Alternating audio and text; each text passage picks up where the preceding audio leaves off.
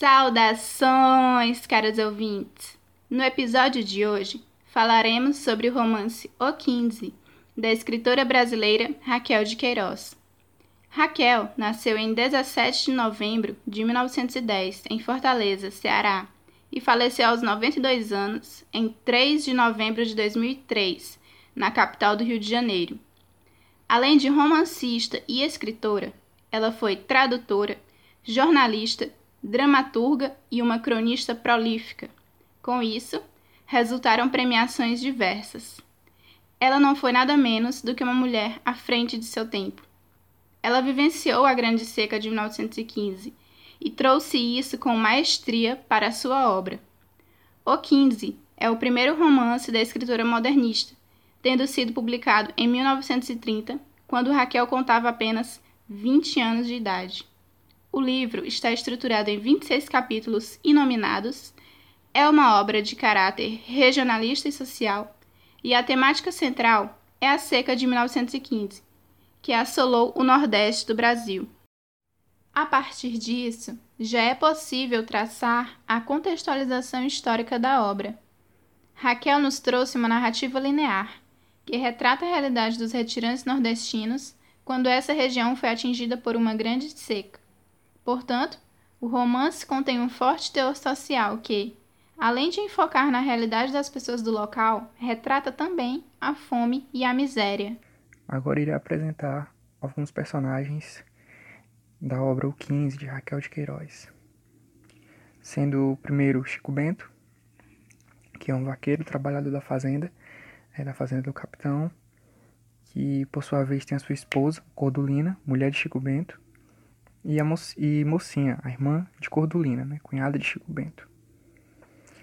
É, esses personagens eles mostram pra gente durante a obra o lado mais duro da seca, que a gente vai ver um pouco na frente quando a gente falar um pouco sobre enredo. Os outros personagens são Dona Inácia, que é fazendeira, mãe Inácia, que é avó de Conceição e cuidou dela desde a infância. Por sua vez, Conceição, que é uma jovem professora que estuda na cidade, né, mora na cidade e vem passar as férias com sua, sua avó, a mãe Inácia. E por ela viver na cidade, ter sido bem educada, ela tem um pensamento mais crítico, ela é uma mulher mais independente, com pensamentos além da sua época. É, pensamentos visionários, pensamentos que as mulheres daquela época não teriam. Em seguida temos Vicente, né, que é o proprietário, criador de gado, que é vaqueiro de lá também na fazenda do Dona Maroca, do capitão, que são os pais dele, que por sua vez são também personagens, né, Dona Maroca, capitão, que são dono daquela aquela fazenda que emprega Chico Bento e outros fazendeiros da região, que é da onde vem o sustento daquele povo. E com isso a gente também pode falar um pouco dos filhos do Chico Bento, que são Josias e Pedro, que é os que aparecem na obra, que são alguns dos personagens que aparecem ao decorrer da obra, que a gente vai falar um pouco sobre eles é, durante a parte do enredo. Falando um pouco sobre o enredo da obra, o livro começa falando sobre as orações de Dona Inácia para que a chuva viesse, né? Porque naquela época já, já tinha falta de chuva. No começo do livro já começa a relatar que na região não chovia há algum tempo. E também nos apresenta Conceição, falando suas peculiaridades, sobre a sua infância e o que tornou ela a mulher que ela é no livro atualmente, né? O seu jeito diferente de ser, os seus pensamentos, suas ideias, advindo de muita leitura, de muito estudo, que desde criança ela vinha absorvendo com a sua educação. E em seguida, nos apresenta, né, Vicente, que a sua labuta para criar o gado, sua labuta no campo, vai nos apresentar o dia a dia naquela situação que era naquela região ressequida, né? Falando um pouco sobre região, é, acontece, é situado, a obra acontece em Quixadá, onde ficam as fazendas de Mãe Nácia e a fazenda de Vicente, que no futuro da obra, né, no, no, no decorrer da história, eles vão para Fortaleza, com o decorrer da seca. É, voltando aqui a Vicente, Vicente, é nos apresentado Vicente, e Vicente vai mostrando para o leitor o quanto era difícil criar o gado naquela época por conta da seca, por conta do período, do jeito que estava a situação, que não tinha chuva, não tinha pasto, não tinha como lidar com o gado daquela forma. Em seguida, mostra a história que ele vai à fazenda de Mãe Nácia para atrás de um remédio contra carrapatos, porque ele estava cometendo o gado dele com carrapatos. Nesse momento a gente vê a primeira, o primeiro contato entre Vicente e Conceição. E ali a gente já nota que possivelmente, futuramente, eles possam ter um interesse. Porque na obra mostra muito a afeição dela para ele e dele para ela. Só que a obra em si vai contar isso mais pra frente. Eu não vou dar muitos spoilers aqui porque eu quero que vocês leiam a obra e busquem o final desse, dessa novela, digamos assim, desse romance.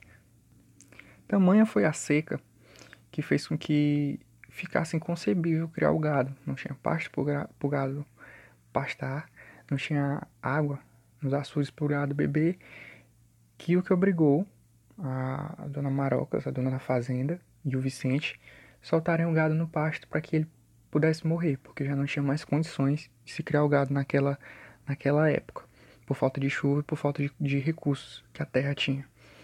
E esse foi o estopim da história, o que fez tudo começar a decorrer, assim, tipo, a piorar a situação. A seca faz com que eles deixem o gado para morrer, que simplesmente é uma das cenas mais tristes, uma das cenas mais tristes e mais fortes da obra, que é o que mostra realmente a dureza que a seca tinha, o poder que a seca tinha de acabar com tudo. E ao decorrer da obra a gente vê também muito essa questão de vida ou morte, de, de escolhas que a pessoa tinha que fazer para poder sobreviver, porque realmente a vida estava se esvaindo por conta da seca.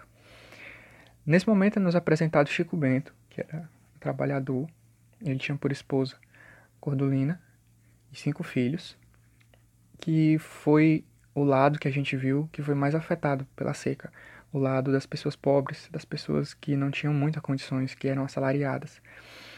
Nesse momento a gente vê que Chico Bento é obrigado a vender tudo que ele tinha, as pequenas coisas que ele tinha, uma reze, um gibão de couro e um jumento, para conseguir dinheiro para comprar, para comprar passagens para se locomover até Fortaleza, que no momento era o único refúgio que eles viam. Todo mundo estava indo para Fortaleza.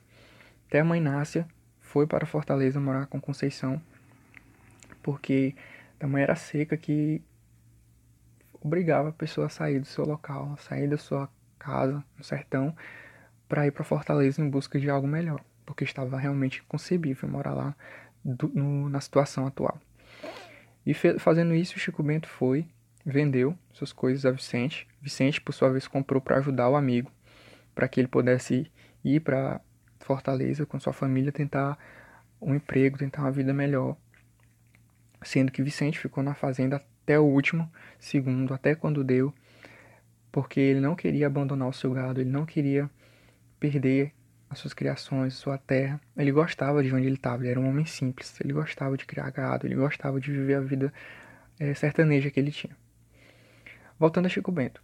Chico Bento não conseguiu comprar as passagens de trem, por conta que quando ele chegou para comprar, todas já tinham sido vendidas e por mais que ele tentasse, ele não conseguiu.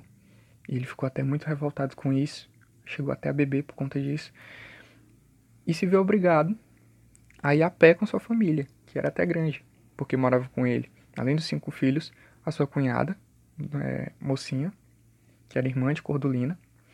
E eles foram assim, fizeram a viagem a pé, com toda a sua família, que aonde realmente mostra esse lado de vida ou morte, de, de lutar para viver na seca, que é esse percurso que eles vão de Quixadá até Fortaleza a pé.